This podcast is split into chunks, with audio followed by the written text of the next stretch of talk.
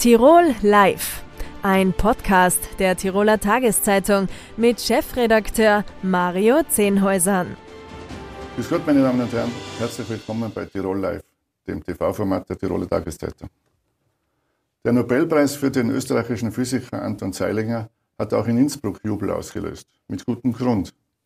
An der hiesigen Universität hat Zeilinger von 1990 bis 1999 gelehrt und geforscht. Seine wissenschaftliche Arbeit war mit ein Grund für den Ausbau der Quantenphysik in Innsbruck und führte später zur Gründung des Instituts für Quantenoptik und Quanteninformation an der, äh, in Innsbruck und Wien. Darüber und über die Zukunft der Hochschulausbildung in Tirol rede ich jetzt mit dem Rektor der Universität Innsbruck, Universitätsprofessor Tilman Werk. Herzlich willkommen. Schönen guten Tag. Herr Rektor, was bedeutet der Nobelpreis für den Anton Zeilinger für die Universität Innsbruck? Ja, das ist natürlich eine wunderbare Nachricht gewesen. Ein Meilenstein in der Entwicklung des Standorts, in, was also wissenschaftliche Leistungen betrifft.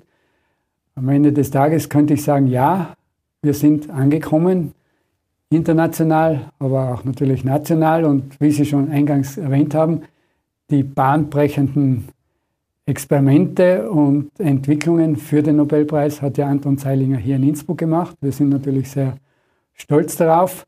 Und der Punkt ist eben der, wenn ich gesagt habe, wir sind angekommen, wie ich hier Physik studiert habe, vor 60 Jahren waren wir weit, weit hinten. Das ist mir damals klar geworden, wie ich am Ende meines Physikstudiums für ein, zwei Jahre als Postdoc nach Amerika gegangen bin, da habe ich gesehen, wie weit wir also durch den Zweiten Weltkrieg nach hinten gefallen sind.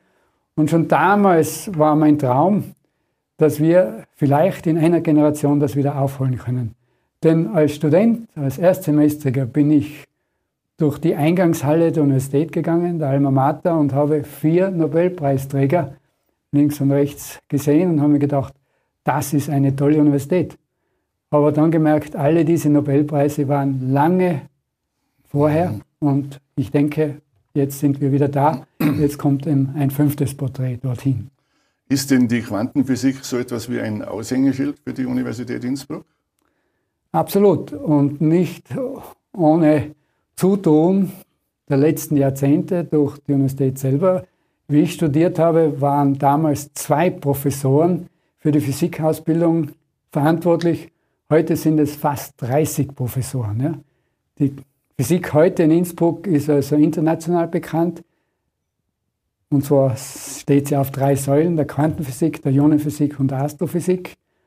Und auch intern ist die Quantenphysik bzw. die Physik überhaupt ein Vorbild. Und die Leistungen, die Auszeichnungen, die Königsklasse-Projekte, die sie einwerben, die sind legendär und andere Fakultäten Universität Innsbruck versuchen dem nachzueifern. Und ich denke, einige dieser Fakultäten, zum Beispiel die Chemie oder die Biologie, sind hier knapp dran. Mhm.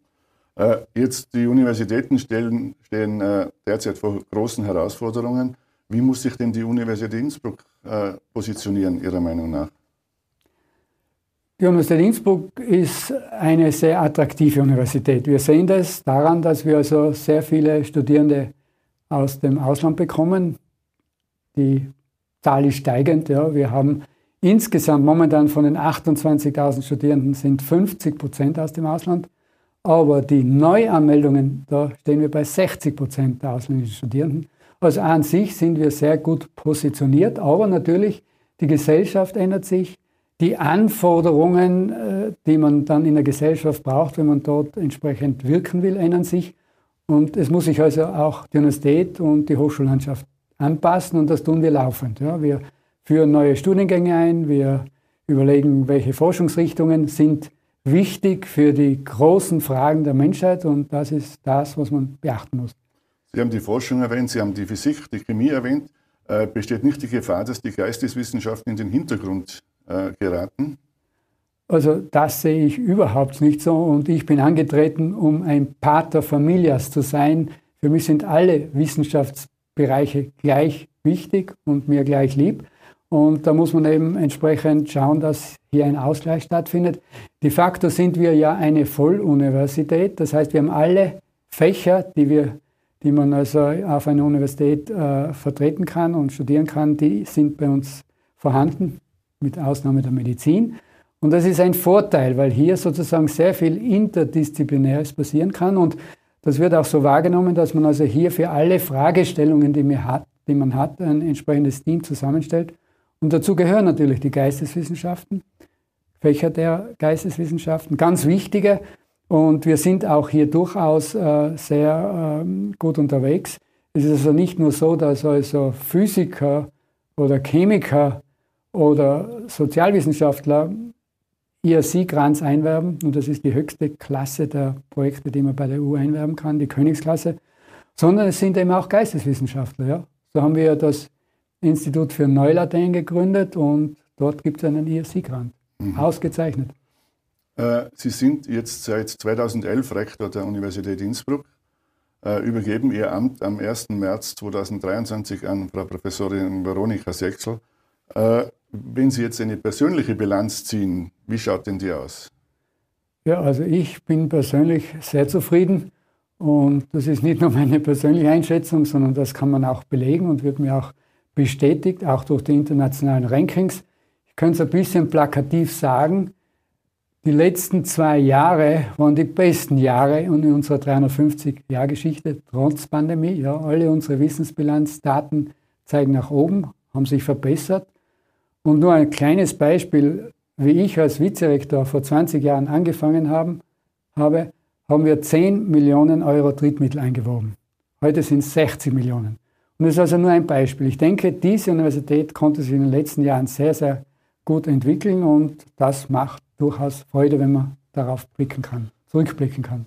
Sie haben es erwähnt, Sie sind also 2003 Vizerektor geworden, dann 2011 Rektor. Äh, ist es nach diesen vielen Jahren, ist es nicht schwierig loszulassen? Ja und nein. Also einerseits, wie gerade gesagt, kann ich ja auf eine erfolgreiche Periode zurückblicken. De facto kann man ja laut Gesetz nur dreimal sozusagen Rektor, drei Rektoratsperioden haben. Und äh, diese erfolgreiche Periode hat natürlich auch sehr viel Spaß gemacht. Also das war eine tolle Herausforderung, es war eine tolle Gestaltungsmöglichkeit. Aber ja, auf der anderen Seite sind natürlich private Interessen und andere Interessen vielleicht zu kurz gekommen und insofern, ja, ich freue mich durchaus auf die neuen Möglichkeiten. Jetzt steht dann ab März erstmal seine Frau an der Spitze der Universität. War das äh, ein, ein überfälliger Schritt eigentlich? ich würde so sagen, ein selbstverständlicher Schritt. Ja? Und eine ganz klare Konsequenz der Entwicklung der letzten Jahre, die wir ja auch mit geprägt haben. Es war uns ja immer wichtig, dass also hier sowohl Männer als auch Frauen an der Universität in etwa in gleichen Teilen studieren und aktiv sind. Vor einigen Jahren haben wir ja mehr Studierende, weiblich als männlich, gehabt. Vor einigen Jahren hat sich dann das äh, auch bei einigen Fakultäten gedreht, bei den Assistenten und Professoren. Und in den letzten zwei, drei Jahren habe ich in etwa bei den Neuberufungen halbe, halbe gehabt. Ja, bin, wir sind sehr glücklich darüber. Ich habe ja auch im Rektorinnen-Team bei mir jetzt zwei Frauen gehabt, sehr erfolgreich. Ja, die Vizerektorin Ulrike Tanzer hat Fantastisches geleistet und auch die Anna Buchheim. Ja, und insofern nur konsequent, jetzt gibt es eben eine Frau als Rektorin. Sie haben die Zahl der Studierenden mit 28.000 rund äh, angekündigt. Jetzt äh, gibt es an der Universität insgesamt äh, 16 Fakultäten und, 8 und 85 Institute. Wo geht denn die Reise hin? Wo glauben Sie, wird sich die, die Universität Innsbruck in den nächsten Jahren einpendeln? Also wir haben uns schon eingependelt. Eigentlich ist die Studierendenzahl die letzten zehn Jahre in etwa bei dieser Zahl mhm. gewesen. Ja, und ich denke, das ist eine gute Zahl. Wir müssen auch nicht weiter wachsen. Wir sind eine mittelgroße Universität, wir sind keine Massenuniversität, aber wir haben eine kritische Masse, sodass in jedem Fach genügend Studierende und genügend Lehrende sind. Also von der Größe her passt es. Wenn Sie von Herausforderungen sprechen, ja, es gibt natürlich Herausforderungen. Die größte Herausforderung der letzten Jahre war der Platzbedarf. Aber hier konnten wir also jetzt die Weichen stellen. In meinen Augen haben wir jetzt verschiedene Neubauten gestartet oder sind gerade beim Fertigwerden. Das ist der Innenrhein 52a, dieses markante Gebäude. am Inrhein und das Haus der Physik startet gerade. Ich denke, wir haben also diesen Platzbedarf für die nächsten 10, 20, 30 Jahre gestillt. Aber natürlich die größte Herausforderung momentan ist die schwierige finanzielle Situation. Aber da sind wir nicht alleine.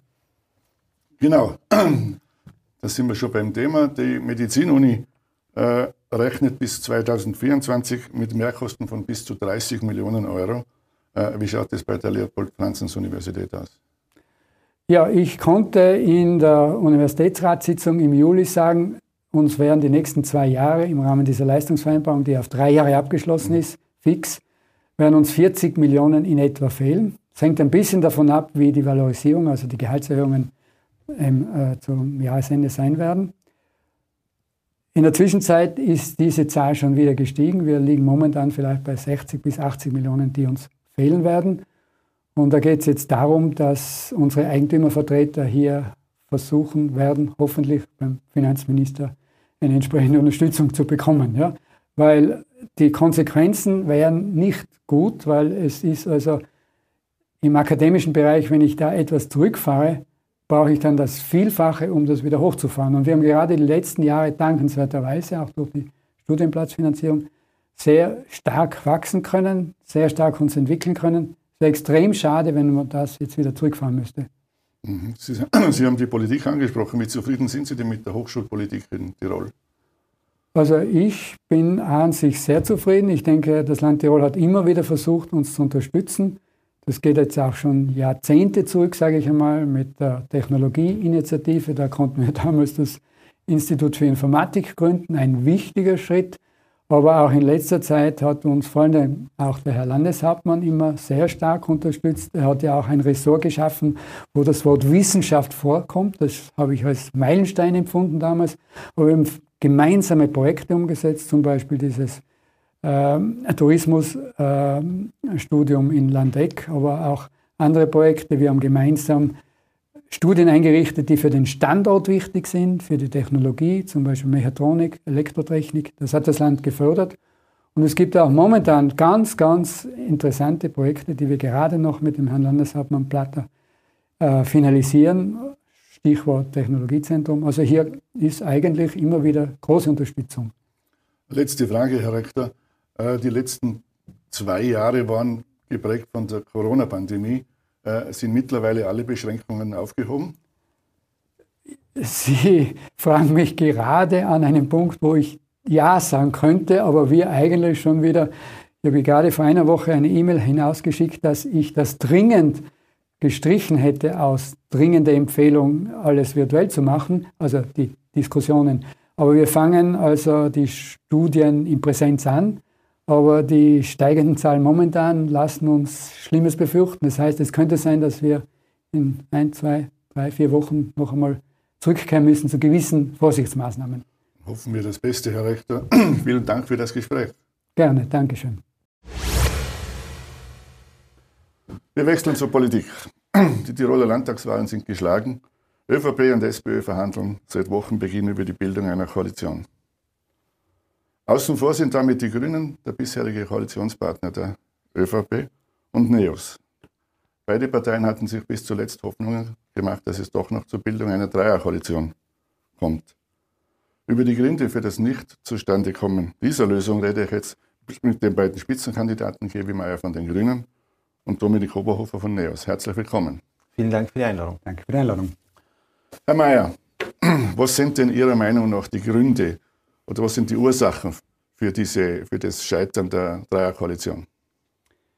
Also wir haben in den Gesprächen als Grüne versucht, unsere zentralen Themen natürlich einzubringen und auch einzubringen, was wir aus dem Wahlergebnis lernen sollten, weil ich glaube, Parteien sollten mit so einem Wahlergebnis schon auch was anfangen. Und wir sehen ja, die Volkspartei hat 10 Prozent verloren, wir Grüne haben 1,5 Prozent verloren. Da ist jedenfalls auch was zum Lernen äh, für alle Parteien. Es kann ja nicht einfach sein, dass so eine Wahl einfach ähm, vorübergeht und man dann so weitermacht wie bisher. Und was wir gesagt haben, ist, weiter so wie bisher kann es nicht gehen. Ähm, das, es braucht ein Umsteuern in, in vielen Bereichen. Ähm, und das war in zwei zentralen Bereichen, hätte ich gesagt, mit der Volkspartei sehr, sehr schwierig. Das eine sind diese ganzen Betonprojekte, wo die Volkspartei in meinen Augen keine eigene Meinung hat, sondern nur die Meinung anderer äh, vertritt. Die DIVAG schafft in der Volkspartei an, was in Sachen Kraftwerksbauten passieren soll. Auch beim Thema Straßenbauten, Transit hat die Volkspartei in meinen Augen keine, eigenen, keine eigene Linie bisher gefunden. Und eigentlich ist das auch was, was man aus dem Wahlergebnis lernen soll. Und das Zweite, was mich wirklich sehr überrascht hat, ich finde im Bereich, im Gesundheits, in der, in der Gesundheitspolitik, insbesondere im Bereich der Pflege, brennt es derzeit wirklich an ganz, ganz vielen Ecken und Enden. Viele Menschen in der Pflege, die in der Pflege arbeiten, sagen, wir brauchen irgendeine Form von Entlastung, so kann es nicht weitergehen. Und was mich wirklich überrascht hat, ist, dass da bei der Volkspartei null Bewegungsfähigkeit war. Und dann haben wir Grünen gesagt, also unsere Punkte sind klar, die Volkspartei muss sich bewegen. Wenn sie sich bewegen will, sind wir gern bereit, auch weiterzureden. Klar ist, wir haben keine eigene Mehrheit, sondern es kann nur eine Dreierkoalition äh, geben. Aber wenn die Volkspartei betonieren will und die Menschen in der Pflege nicht entlasten, dann sind wir wahrscheinlich der falsche Partner und dann bringen wir unsere Kraft in der Opposition ein. Herr Oberhofer, sind Sie verärgert darüber, dass die Grünen mit dem Kaunertal oder mit der alternativen Prüfung zum Kaunertal eine Hürde aufgebaut haben, die, über die die ÖVP nicht springen konnte? Na, überhaupt nicht, weil ich meine, äh, wir sind da in einem äh, Verfahren und wir leben nach wie vor in einem Rechtsstaat und da bin ich schon der Meinung, äh, dass auch die Grünen das zur Kenntnis nehmen müssen, was am Ende des Tages rauskommt. Ähm, das äh, sollte dann auch umgesetzt werden. Äh, da kann also nicht die Politik über dem Recht stehen. Ähm, was mich schon ein bisschen ähm, persönlich ja, einfach belastet, das ist, dass wir es nicht zusammengebracht haben mit der Liste Fritz. Das wäre mein Lieblingsdreier gewesen, ÖVP, Liste Fritz und NEOS. Äh, dass es ähm, zwischen Liste Fritz und äh, den Neos sehr, sehr gut funktioniert hätte und dass wir viel gemeinsame Projekte hier zusammengebracht hätten, aber die ÖVP reflexartig äh, die Liste Fritz sozusagen den Stuhl vor die Tür gestellt hat, das hat mich sehr gestört. Gebe ich mal, äh, wäre das Kaunertal eine Hürde gewesen, über die die Grünen nicht springen können? Also ich halte wirklich was von einem rationalen Zugang in dieser Frage. Deswegen haben wir das auch immer so formuliert und, und da stehe ich wirklich 100% dazu, wir brauchen eine Alternativenprüfung. Wie können wir in der kürzeren Zeit mit dem gleichen Geld mehr Strom produzieren mit weniger Natureingriffen? Und wenn es eine Möglichkeit gibt, das zu tun, also das wäre ja gerade verantwortungslos, wenn die Politik dann nicht steuern würde. Und ich habe gesagt, ich will eine ordentliche Berechnung. Was kann man mit dem gleichen Geld, kürzerer Zeit, mehr Strom, weniger Natureingriff, kriegen wir das hin? Haben wir Ideen? Vielleicht gibt es andere weiß nicht, ein Kavernenkraftwerk ähm, beim Achensee, wo man den Achensee als Pumpspeicher verwendet, keine Ahnung. Es gibt vielleicht Möglichkeiten.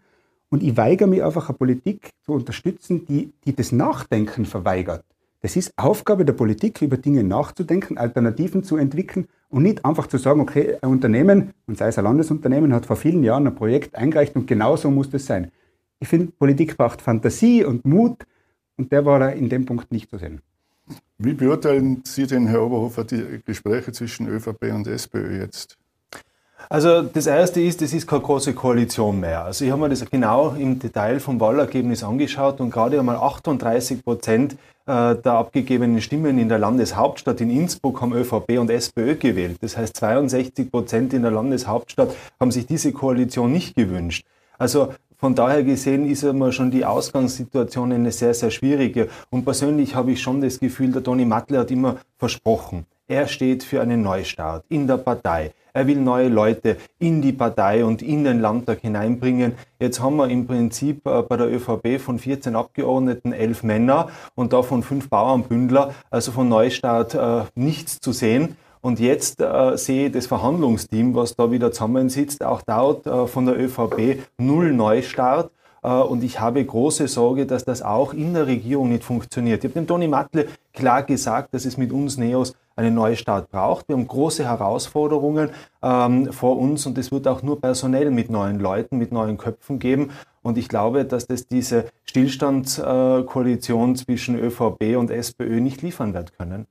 Ich bin mir übrigens nicht sicher, ob es eine Stillstandskoalition ist. Ich, ich, finde, also so nach dem, was die ersten Gespräche, was man da hört, ist es eher so eine Betonkoalition. Gell? Was, also bei den Betonprojekten scheint recht viel Einigkeit äh, zu herrschen zwischen ÖVP und SPÖ. Das ist einfach die klassische Lösung auf jedes Problem. Ganz, ganz viel Beton in politischer und in realer Natur. Äh, ich, ich glaube, dass es eher eine Betonkoalition wird, aber das werden wir sehen, weil wir kennen alle die, die Verhandlungsergebnisse noch nicht. Beton und Stillstand schließen sich ja nicht aus. Nein, vielleicht spielt es jetzt zusammen, das kann ja sein. Ich möchte vielleicht auf eine Sache, eine Sache aufgreifen, die der Dominik Oberhofer gesagt hat. Tatsächlich, das ist schon ein Thema. Ich meine, Sie wissen, in der letzten Periode war das Thema Josef Geisler, Luder Saga ein großes Thema. Es war eine große Belastung, auch für uns Grüne. Und es ist uns damals nicht, also, also wir haben politisch einiges herausgeholt, der Gewaltschutzpaket beispielsweise. Wir haben sehr viel Geld in, in Gewaltprävention investieren können. Aber Thema war natürlich schon auch damals, kann Josef Geisler, ist es in der Regierung, ist es eine gute Zusammenarbeit? Ich bin sehr gespannt, was die SPÖ-Frauen in den nächsten Wochen und wie die agieren werden, wie, das auch, wie die SPÖ da agieren wird, weil es schon keine leichte Frage, glaube ich, für eine Partei ist. Haben Sie nicht Angst, Herr Mayer, dass Ihnen das als Nachtreten ausgelegt wird, wenn Sie jetzt diesen, diesen Ludersager wieder, wieder herausziehen? Nein, nach, aber es sind reale Fragen. Wir haben uns das natürlich auch, wir haben uns die Frage ja auch gestellt, sozusagen. Wir denken natürlich auch voraus, es muss inhaltlich passen, natürlich auch personell. Und das sind natürlich Fragen auch, die man diskutieren muss. Das ist ja politische Realität. Mhm. Herr Oberwer hat genickt. Ich finde das ein Nachtreten, weil wir haben das ja in der Opposition live mitbekommen, ähm, wie sich hier die Grünen gewunden und äh, gewehrt haben gegen diesen Misstrauensantrag. Aber ich glaube, äh, der Gebi macht da schon etwas ähm, fest, was so Gerüchte in Tirol auch besagen. Ich habe es sogar in der Tiroler Tageszeitung auch gelesen, ähm, dass also darüber nachgedacht wird, die Frau Präsidentin auszutauschen im Tiroler Landtag und hier äh, den äh, ehemaligen Landeshauptmann Stellvertreter oder einen Landesrat hinzusetzen. Und da muss ich sagen, auch das ist kein Zeichen für Erneuerung. Das ist ganz, ganz alter, schlechter Stil, wenn man jetzt hier äh, das Landtagspräsidium, unser Präsidium, auch das der Opposition dafür verwendet. Und selbst da könnte diese schwarz-rote Koalition jetzt einen neuen Stil pflegen, indem man zum Beispiel die Frau Kollegin Haselwander-Schneider, die offensichtlich auch die Gewinnerin dieser Wahl ist, zur Präsidentin macht und den Landtag dadurch aufwertet. Gewimeyer, was hat denn eigentlich zur Entfremdung zwischen der ÖVP und den Grünen geführt? Aus meiner Sicht die, die mangelnde Bewegung und die mangelnde Fantasie bei der Volkspartei, Themen auch neu anzupacken. Also gerade wenn wir sehen, ich sage nochmal, Belastung in der Pflege, wenn wir, wenn wir die Analyse alle teilen, so kann es nicht weitergehen, dann muss man auch was tun. Und das war jetzt was, was im Wahlkampf bei uns Grünen, was sehr viele Menschen natürlich gesagt haben, auch zu uns Grünen, haben gesagt, ja, hätte jetzt halt was getan. Und das stimmt. Äh, in einem gewissen Ausmaß ist, das, ist die Analyse ja richtig. Wir hätten da so gern so viel getan. Und wir haben gemerkt, einfach wie in der Volkspartei einfach auch sehr viel an Bewegungsfähigkeit fehlt.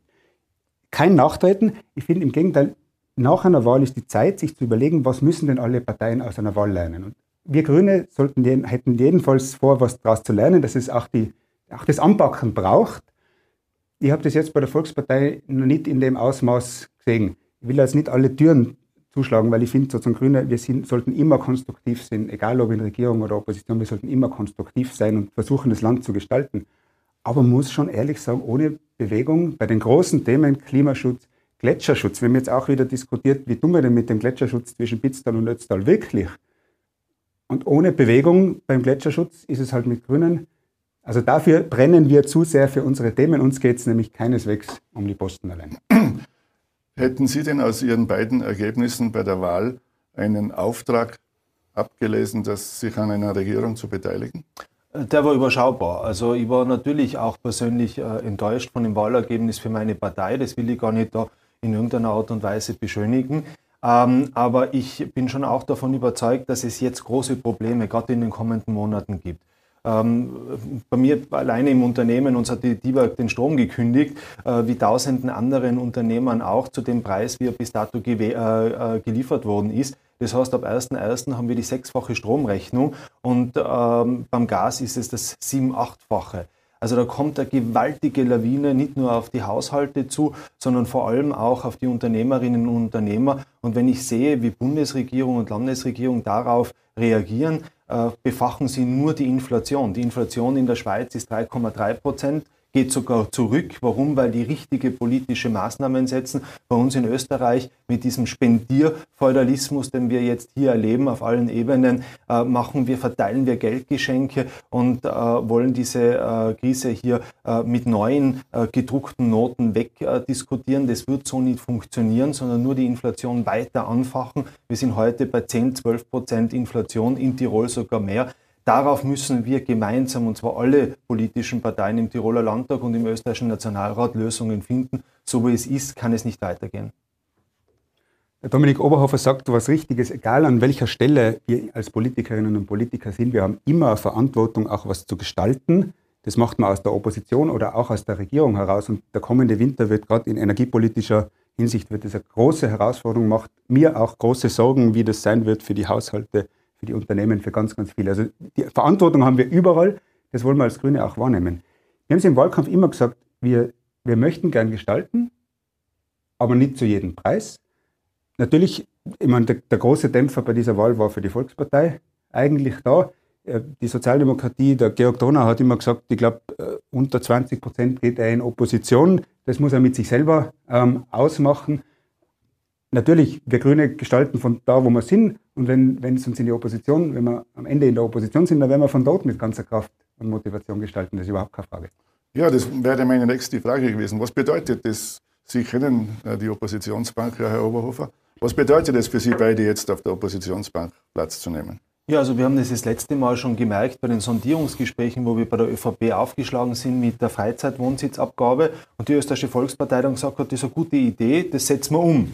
Äh, auch dieses Mal sind wir mit vielen Ideen äh, in diese Sondierungsgespräche hineingegangen, vor allem was die Kinderbetreuung in Tirol anbelangt. Ich habe das im Wahlkampf miterlebt, dass jetzt auf einmal alle für den Rechtsanspruch sind. Aber der Rechtsanspruch selber, der bewegt da gar nichts. Wir müssen schauen, dass die Kinderbetreuung günstiger wird, dass die Kinderbetreuung flächendeckend äh, in Tirol verfügbar ist. Das ist wesentlich wichtiger als wie nur ein Rechtsanspruch. Und da haben wir ganz klare Konzepte der ÖVP mitgegeben, wo wir auch, wenn wir in Opposition sind, wir NEOS gerne bereit sind mitzugestalten. Ich darf in diesem Zusammenhang auch noch einmal sagen, wir haben das letzte Mal als einzige Oppositionspartei die Landesregierung mitgewählt auch das Präsidium mitgewählt. Warum? Weil wir gesehen haben, dass einige Punkte von uns aufgegriffen worden sind, dass wir also hier auch ein zukunftsorientiertes Programm ähm, in einem Koalitionsabkommen äh, präsentiert bekommen haben. Was daraus passiert ist, das ist dann eine andere Geschichte. Aber das, der Anfang der letzten schwarz-grünen Landesregierung war durchwegs äh, meiner Meinung nach so, dass man auch als Oppositionspartei das unterstützen hat können. Ich bin jetzt gespannt auf den Koalitionsvertrag auf das, was Schwarz-Grün hier ausverhandelt hat, Schwarz-Rot äh, Schwarz äh, ausverhandelt hat, aber vor allem bin ich auch gespannt auf das personale Angebot. Und da noch einmal das Präsidium. Donau hat gesagt, neuer Stil, er will uns da besser einbinden, er kennt die haute Bank der Opposition jetzt zehn Jahre lang, er will uns da besser einbinden. Ja, okay, aber dann muss er uns das nicht nur verbal als Versprechen, das wahrscheinlich wenig wert ist, äh, mitgeben, sondern er muss einmal ein Zeichen setzen und da ist das Präsidium im Tiroler Landtag genau der richtige Schritt.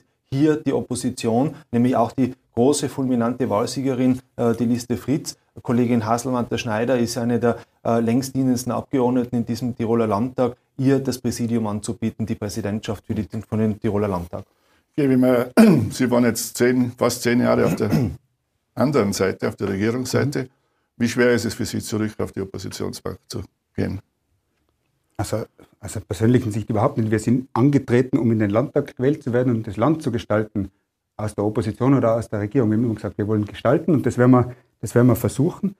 So wie es jetzt ausschaut, dürfte es so sein, dass die Sozialdemokratie der Volkspartei trotz 10% Minus auf das Stockhall aufhilft.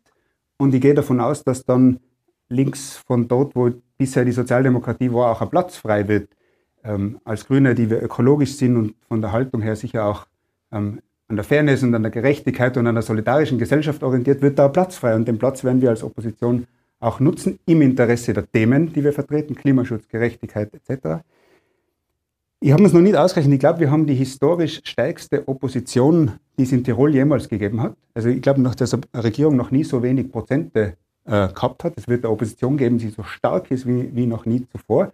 Wir Grüne wollen die Opposition inhaltlich auch gestalten. Wir wollen aus der Opposition auch einen Führungsanspruch inhaltlicher Natur ähm, durchsetzen. Und wir alle diese Themen, das sage ich auch schon jetzt, wo im Wahlkampf alle ihre Schilden auf, aufgehabt haben, bei den verschiedenen Diskussionen, ja, nein, ja, nein, haben ja viele Parteien auf einmal so getan, als ob sie für Themen wären, wo in den Jahren davor nicht so viel zu, zu hören war. Wir haben das alles fotografiert und wir werden jedes einzelne dieser Themen in, in den Landtag einbringen und sagen, so, jetzt können alle Parteien für einen Ausbaustopp bei Skigebieten, haben alle Ja aufgehabt zum Beispiel. Jetzt dürfen dann alle auch ihr Ja einlösen und wir, Grüne werden das forcieren.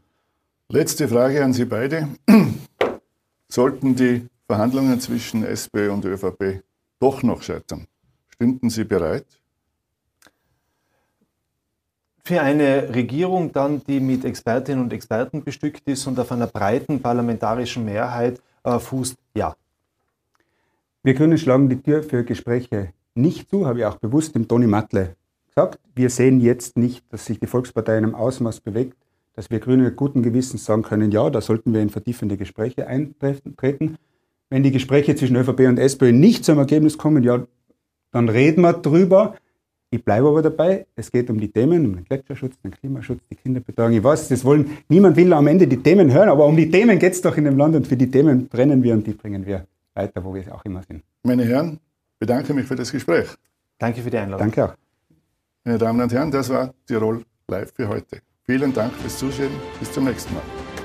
Tirol Live, ein Podcast der Tiroler Tageszeitung. Das Video dazu sehen Sie auf tt.com.